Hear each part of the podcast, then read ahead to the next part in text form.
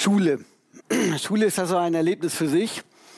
Ähm, ich hatte die große Freude, einige Jahre die Räumlichkeiten zu besuchen.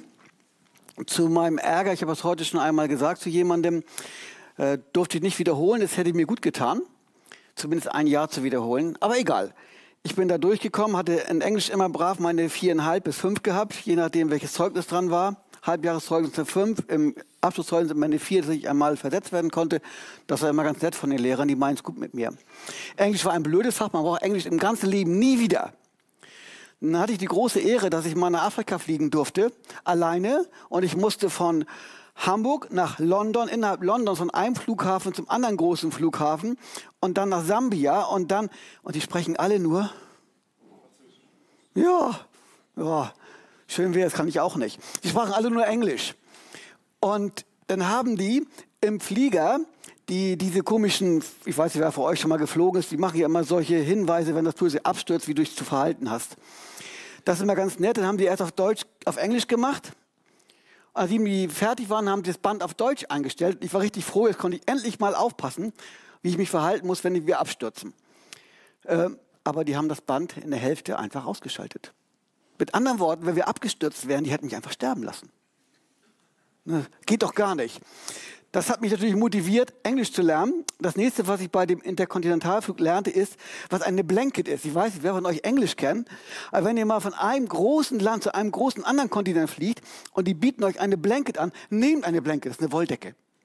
Ich habe die auch genommen. Das war so gut, weil es nicht kalt ist nachts. Ich stelle mich irgendwie die Reglerung runter.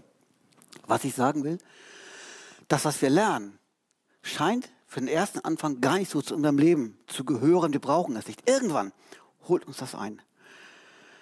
Ich bedauere das, dass ich die Sprache wirklich nicht gut kann, aber es ist egal. Ähm, aber ähnlich ist das im, im christlichen Leben. Wir sind in einer dauerhaften Schule und was wir lesen, was wir lernen, wir verstehen es vielleicht nicht, aber irgendwann, irgendwann werden wir das verstehen und werden den Sinn dahinter verstehen, auch wenn es manchmal viele Jahre braucht. Ich möchte euch heute mit hineinnehmen in, in einen der Briefe im Neuen Testament, der mein Leben massiv geprägt hat. Und zwar ist das der erste Brief, ihr habt uns angekündigt, ihr habt das Heft ja auch schon gesehen, von Paulus an die Thessalonicher. Etwa im Jahre 49, 50 zu Beginn der Zeitzählung hielt Paulus sich kurz in der Stadt auf. Heute heißt sie Saloniki, die gibt es also immer noch, die Stadt. Und was so seine Gewohnheit war, er suchte die jüdische Synagoge auf, sprach dort ungefähr an drei Sabbaten, also rund ungefähr einen Monat, indem er den Zuhörern deutlich machte, dass der alleinige Weg zu Gott über Jesus Christus geht. Der alleinige Weg in den Himmel geht über Jesus Christus. Das für die, war für die Juden, jüdische Synagoge, das war für die Juden ein, wie sagt der Englische, ein No-Go. Aber Tatsächlich ist das wahr. Damals war und bis heute wahr.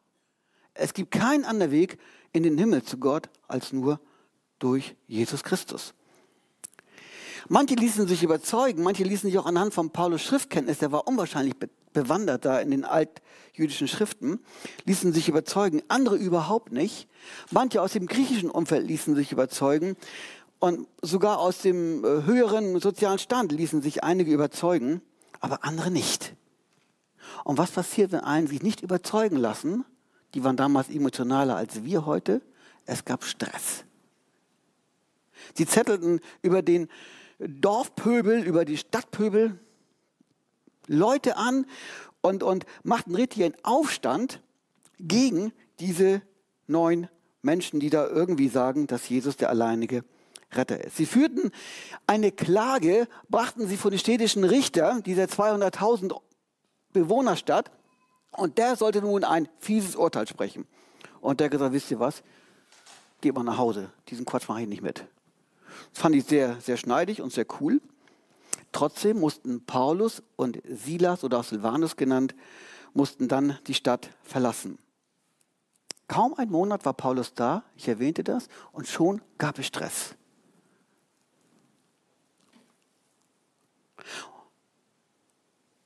Die logische Folge wäre, dass die Gemeinde eingeschlafen wäre. Diese ersten Christen hätten aufgegeben, hätten die Tür zugeschlossen und gesagt, erledigt. Aber nein, die hielten durch.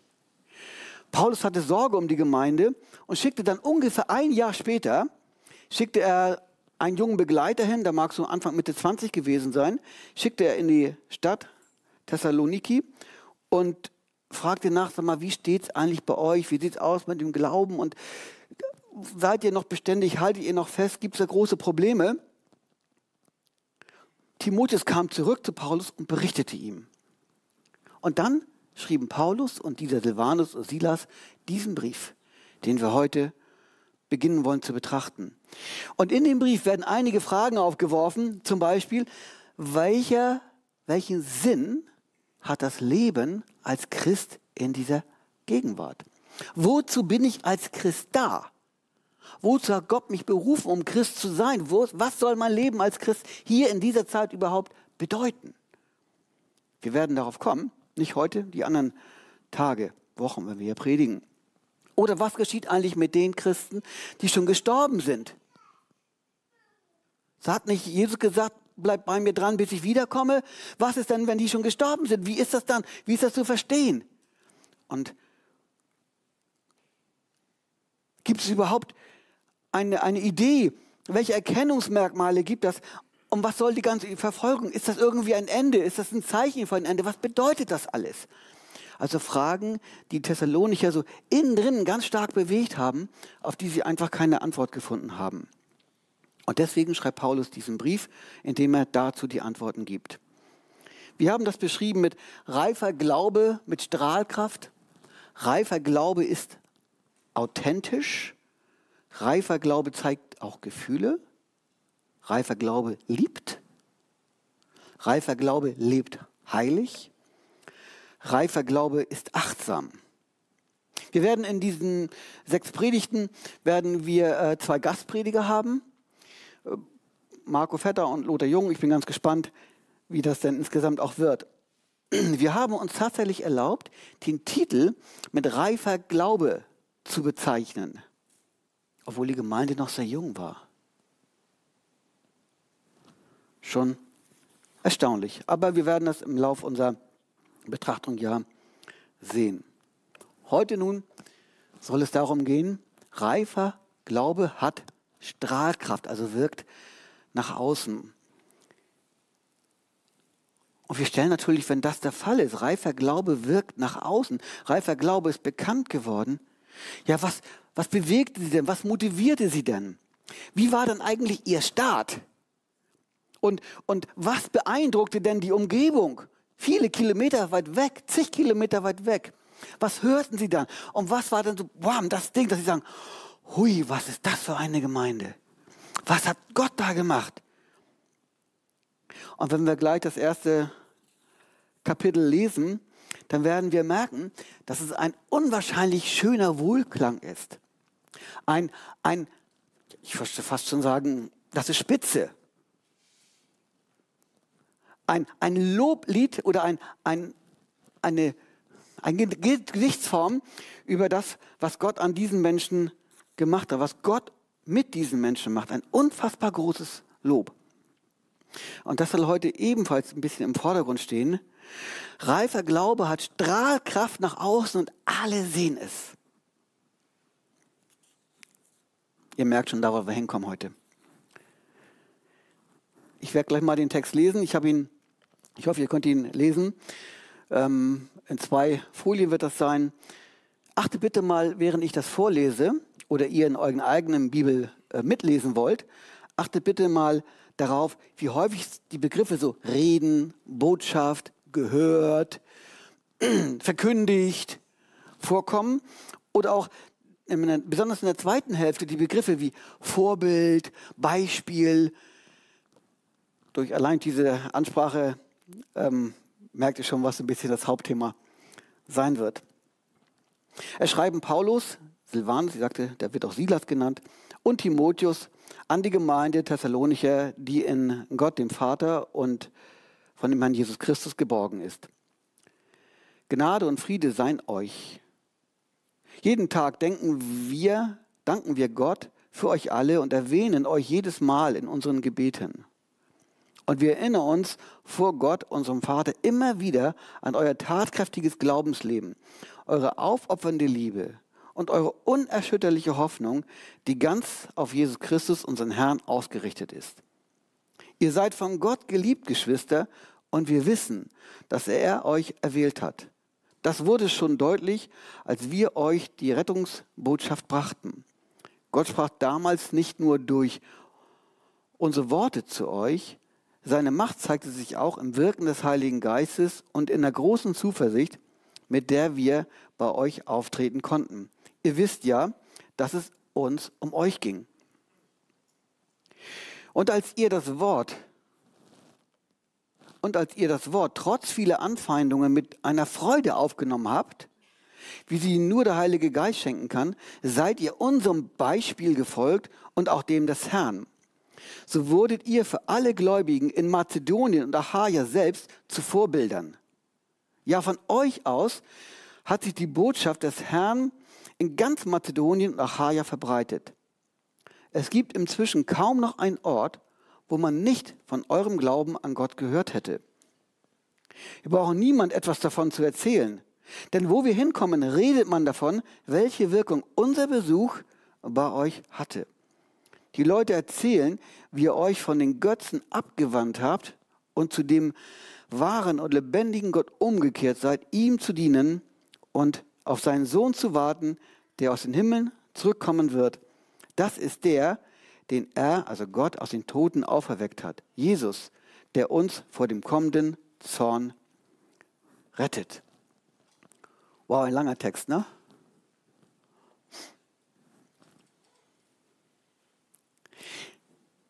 Wie ich schon gesagt habe, Paulus schreibt, wir haben von euch einiges gehört. Und was wir gehört haben, das ist total positiv. Wir haben im Zuge der ganzen letzten zweieinhalb Jahre, Klammer auf, Corona-Zeit, so ein bisschen was gehört auch von anderen Gemeinden. Und auch über uns wurde mit Sicherheit etwas gesprochen. Die Frage ist immer, ist Jesus im Mittelpunkt auch solcher Gedanken gewesen? Und dann erzählt er ihnen, ich erinnerte sie, wir haben euch von der Größe Gottes erzählt. Ach ja, wir, ihr habt was gehört. Wir haben was gehört von euch und das, was wir gehört haben, spiegelt genau das wieder, was wir euch erzählt haben, nämlich von der Größe Gottes. Und wir haben euch seinerzeit erzählt, dass es nur einen einzigen Weg aus dem größten menschlichen Problem gibt. Das Problem, in die Hölle zu gehen, wenn man nicht an Jesus glaubt. Und wir haben euch den einzigen Weg in den Himmel erklärt, den einzigen Weg, schuldlos zu werden. Nämlich dass Gott selbst Mensch geworden ist in Jesus Christus und dass Jesus das Gericht, was wir verdient hatten, auf sich genommen hat, um uns mit Gott zu versöhnen. Das führt dann noch irgendwie weiter aus nachher in dem, in dem Brief, wenn ihr ihn lest, werdet ihr das sehen. Und jeder, der daran glaubt, der wird ewigen Frieden bei Gott haben und auch tatsächliche Freude. Der Glaube an Jesus Christus ist also kein Zwangsglaube, sondern ein Glaube, der Freude schenkt.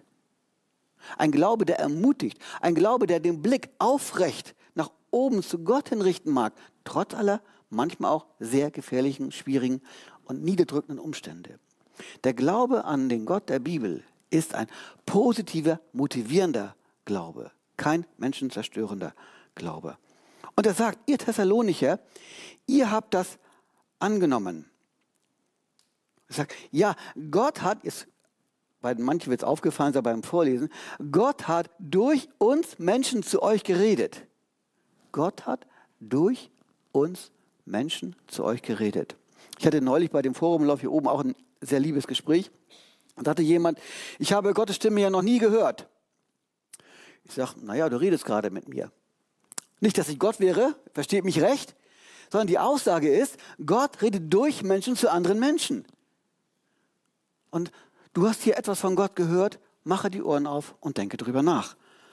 Fand ich total spannend, das Gespräch.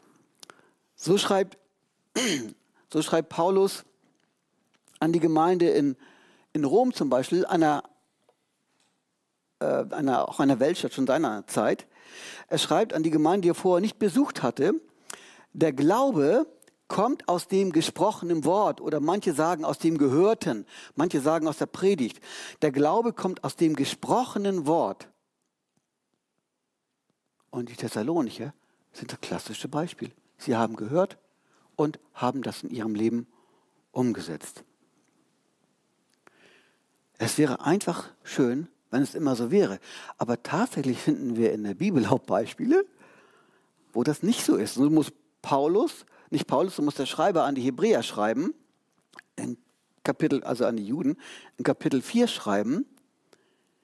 Aber es nützte ihnen nichts, das gehörte Wort nutzte ihnen nichts, weil sich ihr Hören nicht mit Glauben verband. Also was wir hören, das muss irgendwie eine Verbindung kriegen zu dem, ich möchte daran glauben. Das, der gehörte, das gehörte Wort Gottes allein im Kopf zu behalten, hat eine Haltbarkeit von, wie lange leben wir? 70, 80 Jahre ist es weg. Oder ich vergessen vorher schon. Das gehörte Wort im Kopf bringt nichts, es muss sich mit Glauben verbinden. Und so hatte der Mensch damals, so hat der Mensch heute zwei Möglichkeiten in Beziehung auf das, was Gott dem Menschen sagen lässt. Entweder er glaubt dem oder glaubt ihm nicht. Schlicht, oder? Und hier stellt sich die Frage an mich, äh, an dich, an uns. Das, was du vom Wort Gottes, was wir vom Wort Gottes gehört haben, von dem Gott der Bibel gehört haben, lässt du es von deinen Ohren an dein Herz heran? Manchmal sagt man so ein bisschen theatralisch, die, die weiteste Entfernung, die wir Menschen je gemessen haben, ist nicht die zu irgendeinem einer Galaxie, sondern ist die weiteste Entfernung, ist die vom Kopf zum Herzen. Lässt du das, was du von Gottes Wort gehört hast, an dein Herz heran? Willst du es glauben? Wenn nicht, dann hast du hier zwei Stunden verbracht oder im Stream anderthalb Stunden deines Lebens vergeudet. Da hätte man auch schön Kaffee trinken können oder irgendwo essen gehen können. Es nutzt nur denn etwas, wenn es an dein Herz herankommt.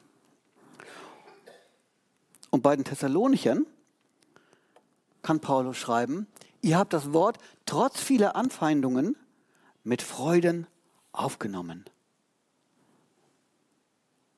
Ihr habt das Wort trotz vieler Anfeindungen mit Freuden aufgenommen. Als ich Christ geworden bin, ich bin der Einzige meiner ähm, leiblichen Familie, ähm, war das so, dass mir Spott und Hohn, Verachtung, Ablehnung und vieles andere begegnet ist. Was ist des Lebens umsonst? Ich danke dir. Trotz vieler Anfeindungen habt ihr das Wort mit Freuden aufgenommen.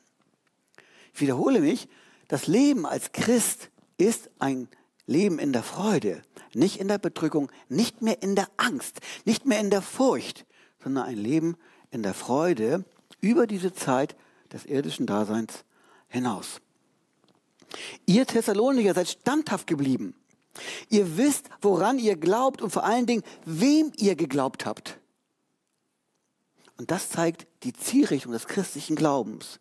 Die Zielrichtung des christlichen Glaubens, es ist keine Sache, an die man glaubt, sondern es ist eine Person, an die man glaubt.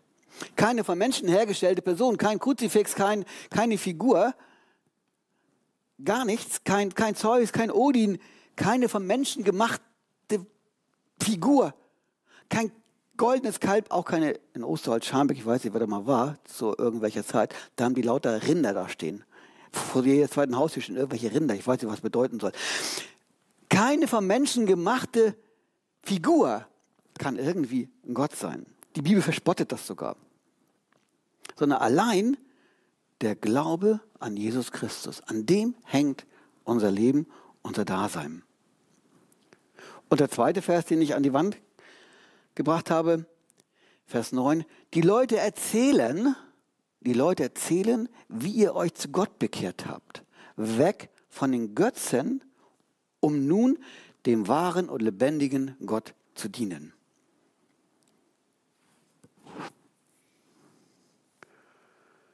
Spannend, oder?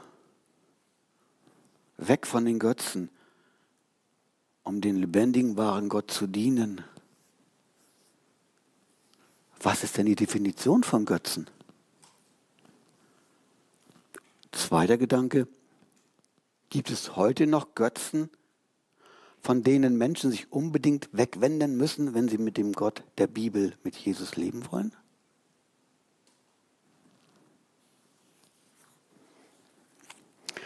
Ich habe mal den, das Internet bemüht, ein bisschen reinzugucken und fand dann eine Definition von einem John Piper, das ist ein Autor, der mehrere christliche Bücher geschrieben hat, genau zu, zu dieser Fragestellung. Und im Verlauf des Artikels ähm, kommt er zu einer Verstellung. Er sagt, ein Götze ist alles, worauf wir uns verlassen, um Segen, Hilfe oder Führung zu erhalten, statt dass wir dem wahren und lebendigen Gott uneingeschränkt vertrauen. Sagte, das ist meine Arbeitsdefinition des Begriffs Götze. Götze ist alles, worauf wir uns verlassen, um Segen, Hilfe und Führung zu erhalten. Darunter versteht er ein Bild an der Wand, vor dem man niederkniet, ein Schrein, ein Talisman, der einem helfen soll, offensivere Darstellung aus hinduistischen und buddhistischen Tempeln hat er, hat er so aufgelistet. Oder auch, schon erwähnt, das goldene Kalb, das Aaron gemacht hatte.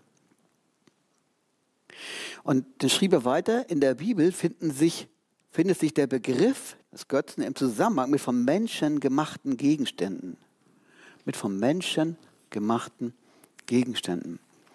Dann fragte der, der Interviewer ihm, ja, gibt es irgendwie ein Beispiel, dass man sagen kann, Götzen gibt es auch heute noch?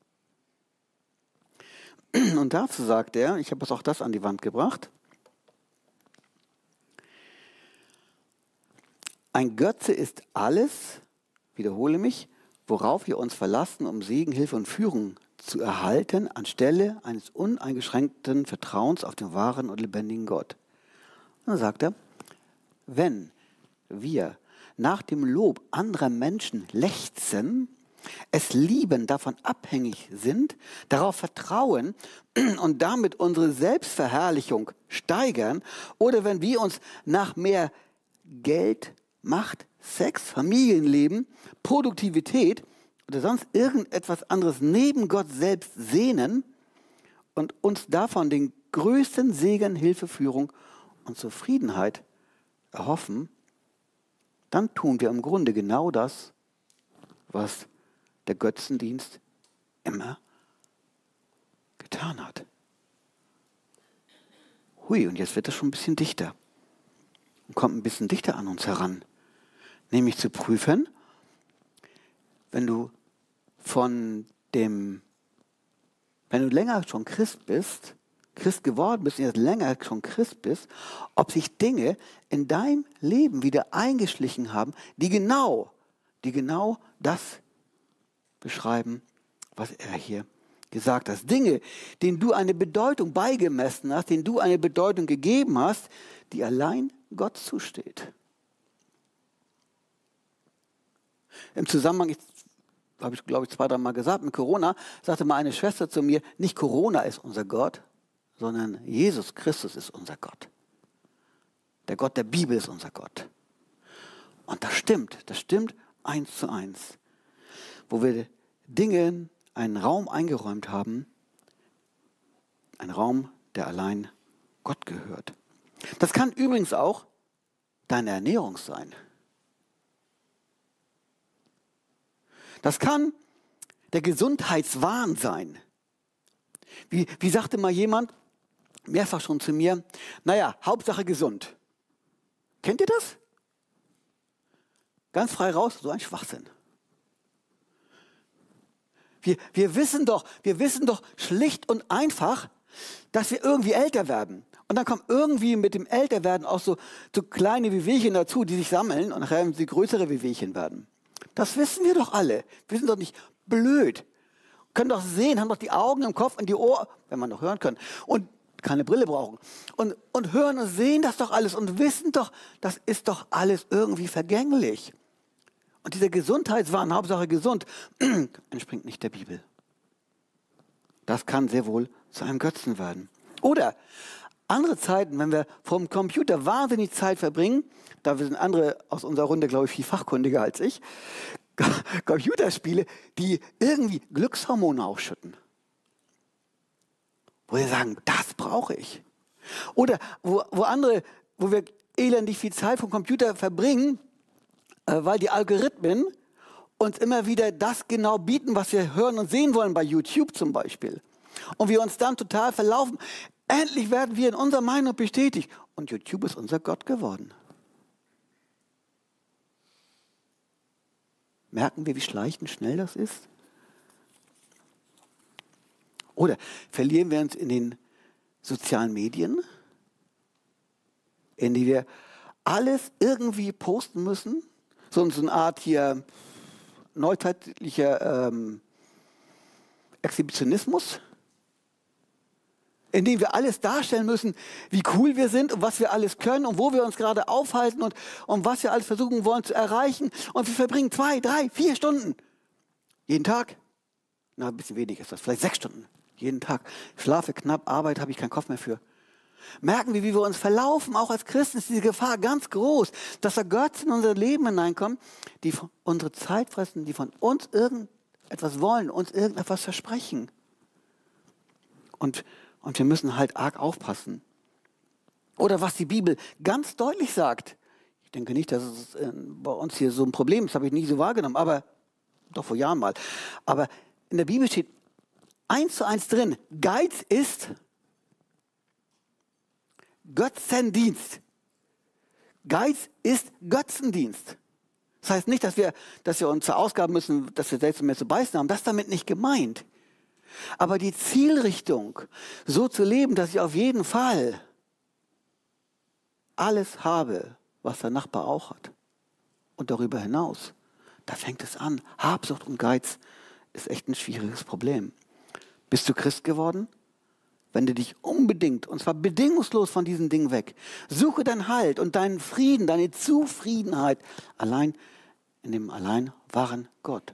Bist du noch kein Christ, wenn du jetzt hörst oder im Stream oder wo auch immer, bist du noch kein Christ und du willst Christ werden, dann wende dich weg von diesen Dingen. Mach einen radikalen Schnitt.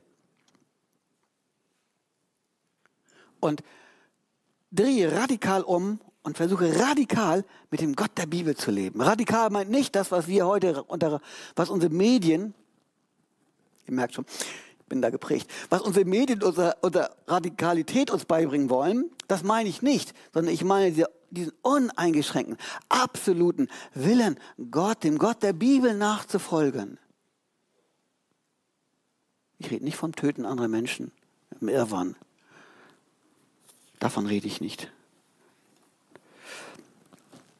Und dann schreibt Paulus, die Leute erzählen, wie ihr euch von den Götzen abgewandt habt, um dem allein wahren und lebendigen Gott umgekehrt seid, ihm zu dienen. Ihr habt die, nachdem die Thessalonicher die Götzen verlassen haben, wollen wir die Götzen jetzt auch verlassen? Uns nochmal den Bibeltext zu wenden. Verse 9 und 10a. Die Leute erzählen, wie ihr euch zu dem wahren, lebendigen Gott umgekehrt seid, ihm zu dienen und seinen Sohn zu erwarten. Auf seinen Sohn zu warten. Das Entscheidende ist, uneingeschränkt für den Gott der Bibel leben zu wollen. Uneingeschränkt. Habe ich was vergessen? Nein. Uneingeschränkt für den Gott der Bibel leben zu wollen. Alle Bereiche meines Lebens zu prüfen, ob sie meine Beziehung zu Gott trüben. Und dann sofort radikal ändern. Sofort ändern, absolut ändern, die richtige Zielrichtung beigeben, das meine ich mit radikal. Etwas, was wir gehört haben, heute gehört haben, wartet nicht auf übernächste Woche, um das zu verändern, macht das morgen besser heute. Wenn wir etwas letzte Woche gehört haben, und Jochen hat ja manche Themen letzten Sonntag angesprochen, ändert das heute. Spätestens, eigentlich schon letzte Woche. Ändert Dinge, weil ihr sagt, dass die Beziehung zu Gott ist eins zu eins ungemein wichtig. Und zwar das Wichtigste. Und deswegen lasst uns investieren in diese Beziehung, was wir auch nur können, was wir an Kraft, was wir an Energie, an Zeit haben. Lasst uns investieren, an, für diesen Gott zu leben. Und das heißt ja nicht, dass alles immer gut geht. Das heißt aber, dass die Zielrichtung eine richtige ist. Und Dinge unseres Lebens, die wir verändern sollten, wollten, müssten, lasst uns das sofort anfassen. Nicht darauf warten, bis irgendwann. Wie las ich Leute an einem Auto? Warte nicht auf irgendwann. Warte nicht auf irgendwann. Dann tu es. Der meint Urlaub fahren hat er am Wohnmobil gehabt. Aber ich fand den Spruch total cool. Tu es, warte nicht auf irgendwann. Der Grundsatz, der auch in diesem Bibeltext deutlich wird, heißt, wenn du dich mit deinem ganzen Herzen zu Gott gewendet hast, dann sage es nicht nur, sondern tue es. Lebe mit all deinen Facetten, ich wiederhole mich für diesen Jesus, den Retter deines Lebens. Ändere Dinge, die da nicht hineinpassen. Einen kurzen Blick möchte ich auf den zweiten Teil noch hineinbringen, werfen. Auf das Wort zu dienen dem wahren und lebendigen Gott. Es gibt einfach keinen luftleeren Raum für Menschen. Es gibt es nicht. Er sagt hier, entweder hängst du an, deinem, an den Götzen dieser Zeit oder du hängst an Gott. Aber dazwischen gibt es nichts. Es gibt kein Nichts dazwischen. Entweder dienst du den Götzen dieser Zeit oder du dienst Gott. Die Christen haben das Problem, dass immer noch so ein bisschen von da, was sie rüberholen. Das wollen wir ja ab so heute nicht mehr. Das ist ja für uns jetzt gestorben. Die Thessalonicher haben sich dafür entschieden, das Zweite zu machen, nämlich dem lebendigen und wahren Gott zu dienen. Ja, was bedeutet das denn? Ich glaube, dass die, mein Predigentwurf so ein bisschen meiner Frau, äh, sie guckte drüber, sag, was meinst du denn damit? Das muss konkreter werden. Ich sage, das können die anderen nächsten Predigten machen. Nee, das musst du schon mal heute ein bisschen sagen. Ähm, wahrscheinlich hat sie recht. Zuerst, zuerst das allergrößte Gott zu ehren, das allergrößte Gebot, Gott zu ehren, Gott an die erste Stelle meines Lebens zu setzen. Schon mal zu, über, schon mal zu überlegen, wo läuft mein Leben eigentlich hin? Auf das Ziel zu gucken. Lasst uns zielorientiert leben und nicht gegenwartsorientiert, sondern zielorientiert leben. Das größte, nächste größere Gebot, den Bruder oder die Geschwister heißt es hier, zu lieben. Zu tun, was den Geschwistern und dem Reich Gottes nützlich ist. Und das bleibt abstrakt, oder? Dazu, dazu zählt auch nicht immer nur, sich selbst im Vordergrund zu sehen. Das ist sehr schwierig für einen Menschen, der sich gerne selbst im Vordergrund ähm, stehen sieht, der vielleicht auch gerade hier oben steht.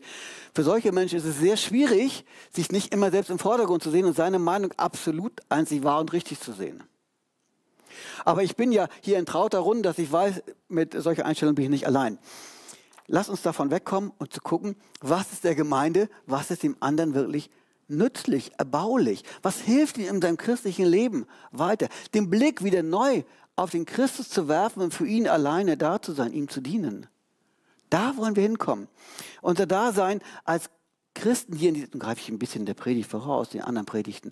Unser Dasein als Christen hier in dieser Welt ist, Gott wohlgefälliger zu leben und dem anderen im Glaubensleben zu helfen. Das ist unsere, natürlich auch das Menschen zu Jesus finden, wollen wir nie vergessen.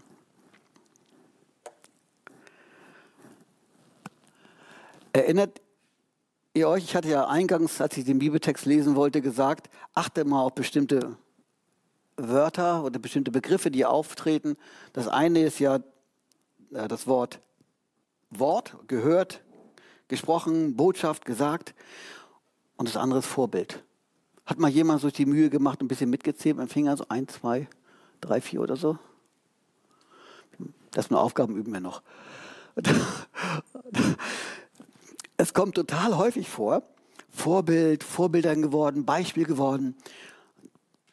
Das ist eine total schöne Aussage, die der Apostel Paulus und der Silvanus und der Silas und Timotheus hier den Thessalonichern schreiben. Also ich würde mir wünschen, wenn jemand von uns, von dir, von mir sagt, wow, der hat sein Leben so gelebt, dass es sowas von obercool. Na klar gab es Probleme von außen, der selbst hatte auch Probleme. Aber der hat sein Leben so gelebt, der hat eine Ausstrahlung gehabt in seinem christlichen Dasein, in dem Blick auf Gott, das will ich auf jeden Fall lernen. Davon schneide ich mir eine gewaltige Scheibe ab. Die wächst übrigens bei dem Abgeschnittenen nach. Lasst uns diesem Vorbild nacheifern. Wenn wir die Folge in unserem Text angucken, dann merken wir, hören, glauben, tun, Vorbild. Ist ja ein bisschen blöd jetzt. Ne? Auf welcher Stufe stehst du dann gerade?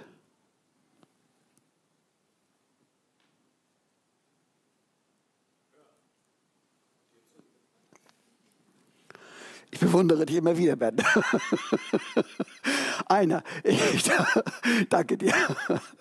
Genau, auf welcher Stufe stehen wir gerade? Wo stehen wir als Gemeinde? Also es gibt ja immer Gerüchte über Gemeinden, ja, die sind so und so, die sind so und so. Darauf sollten wir keinen Wert legen. Wichtig ist, was Gott davon am Ende hält. Der Glaube Thessalonicher hatte Strahlkraft. Er wirkte von innen nach außen. Wie so ein Licht, wie diese beiden großen Scheinwerfer, die mich die ganze Zeit blenden. So, so eine Strahlkraft und stärker noch soll unser Glaube haben, von innen nach außen. Und das führt uns ein bisschen, bisschen dichter ran an unser eigenes Leben. Sind wir eigentlich im Glauben so tief gegründet, dass wir Vorbilder sein können? Auch schon, wenn wir ganz kurzgläubig sind, so wie die Thessalonicher? vier Sonntage was gehört oder Samstage was gehört oder drei. Ein Jahr später das Zeugnis, wow, solche Vorbilder. Wenn du dich zu Jesus bekehrt hast, neu zu dem lebendigen Gott gefunden hast, zögere nicht, zum Vorbild zu werden. Halte daran fest, richte dich aus, werde ein Vorbild, dass die Leute sagen, wow, was ich bei dem sehe, das habe ich ja noch nie gesehen. Wie, wer kann sein Leben so verändern? Warum ist er auf einmal so? Warum denkt er, er sie, egal. Warum, warum denkt dieser Mensch auf einmal so? Warum ist er so? Was hat ihn dann verändert? Dann, ja, ich bin Christ geworden. Wow, das macht das Christsein aus? Das hat ja was. Von den Korinthern wird beschrieben, also auch eine, eine, eine ähm, Gemeinde in, einer, in Griechenland, die auch Multikulti war, wird beschrieben, genau Thessalonik, wird beschrieben, dass sie viel Stress unter und Streit untereinander haben. Und das sollte genau so nicht sein. Sondern ein positives Beispiel soll das sein, an dem wollen wir festhalten. Sei ein gutes Beispiel mit einer positiven Ausstrahlung. Ich komme so ein bisschen auf die finale Bahn. Was sagt der Herr Jesus über sich selbst zum Thema Strahlkraft und Licht? Ich bin das Licht der Welt. Ich bin das Licht der Welt. Wer mir nachfolgt, wird nicht in der Finsternis wandeln. Christen sind also Menschen, die im Licht wandeln. Die im Licht wandeln. In der Bergpredigt, sogar in der Bergpredigt Matthäus 5 nachzulesen, im Neuen Testament, hat Jesus seinen Jünger mal so zusammengerufen und äh, über einige Seiten der Bibel erzählt er ihnen was zum Thema Leben in der Nachfolge dem Herrn Jesus nach. Und da sagt er, ich habe es an die Wand gepackt, ihr seid das Licht der Welt. Moment, hat er nicht gesagt, er ist das Licht der Welt? Jetzt sagt er, ihr seid das Licht der Welt. Und er sagt weiter, lasst, also lasst euer Licht leuchten, damit die Menschen um euch herum eure guten Werke sehen und euren Vater, den Himmel ist, verherrlichen. Also wozu dient unser Sein als Christ in dieser Welt? Dass die Menschen um uns herum sehen, wer Gott ist.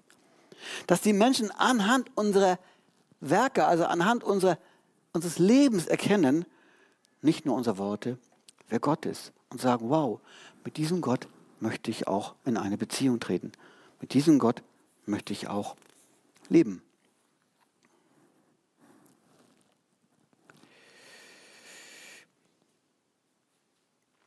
Nicht nur stark anfangen. Nein, stark anfangen. Als Christ stark anfangen. Und stark nachlassen, ne? Oder? Warum ist das so? Dass viele Christen stark anfangen mit einer derartigen Motivation, mit einem derartigen Schwung, dann dauert das keine zwei, drei, vier, fünf Jahre. Die Kurve geht steil runter. Und denken, es kann doch irgendwo so nicht richtig sein. Stark anfangen, stark dabei bleiben und stark am, Kiel, am Ziel ankommen, nicht in Kiel, auch in Kiel. Stark, stark am Ziel ankommen, da wollen wir als Christen hin. Auch wenn es mal solche Schwächephase gibt, geben mag, bei dir, bei mir, versuche aus diesem Loch rauszukommen, den Blick wieder auf Jesus zu richten. Und damit bin ich tatsächlich am Ziel. Wir wollen gleich drei Lieder hören. Lieder hören. Die Band kann schon mal nach vorne kommen. Wir wollen gleich drei, drei Lieder hören. Ähm, die Band hat freundlicherweise das Lied, das wir als drittes singen, ähm, von mir gerne übernommen. Ich freue mich darüber sehr. Es ist ein relativ junges Lied für mich ähm, aus dem Jahr 1999. Für manche etwas älteres Lied. Das heißt von, von Gregor Breyer, das heißt im Refrain, ich gebe mein Leben hin an dich, o oh Herr. Mein ganzes Leben soll von nun an dir gehören. Ich behalte nichts für mich zurück. Ich gebe mein Leben hin an dich, o oh Herr. Lass uns ehrlich sein. Wenn ich, wenn du, wenn wir es vom, vom ganzen Herzen mitsingen können, dann singe es laut und mit großer Freude. Wenn es dir schwerfällt, hier ein klares Ja als Häkchen hinterzusetzen, dann genieße es einfach und hör zu. Wenn du singen kannst, singe laut und deutlich. Wenn du nicht möchtest, dann schweig einfach und höre zu. Es ist überhaupt nicht schlimm. Ich danke schon mal vorab dem Musikteam, dass ihr ähm, mir folgen konntet bei dem Lied. Das ist total cool. Und mit uns möchte ich jetzt noch zum Abschluss einmal beten, dass Gott unser Herz doch wieder neu erreichen möge. Wenn ihr wollt, könnt ihr die Haltung einnehmen, die euch lieb ist. Unser himmlischer Gott und Vater, wir danken dir, dass du uns liebst, dass du unser Leben auf dich hin ausrichten willst. Und du kennst uns Menschen, weißt, dass wir schöne und auch schwierige Zeiten in unserem Leben haben. Wir wollen dich einfach bitten, dass du uns nahe bist, dass du unseren Blick immer neu auf dich ausrichtest und dass du uns Freude schenkst, eine Freude, die allein von dir kommt. Und das, was du sagst, ist wunderbar. Hilf du uns, auch mehr von deinen Gedanken zu hören, zu verstehen, dir einfach zu vertrauen, zu glauben und dir bedingungslos gehorsam zu sein. Amen.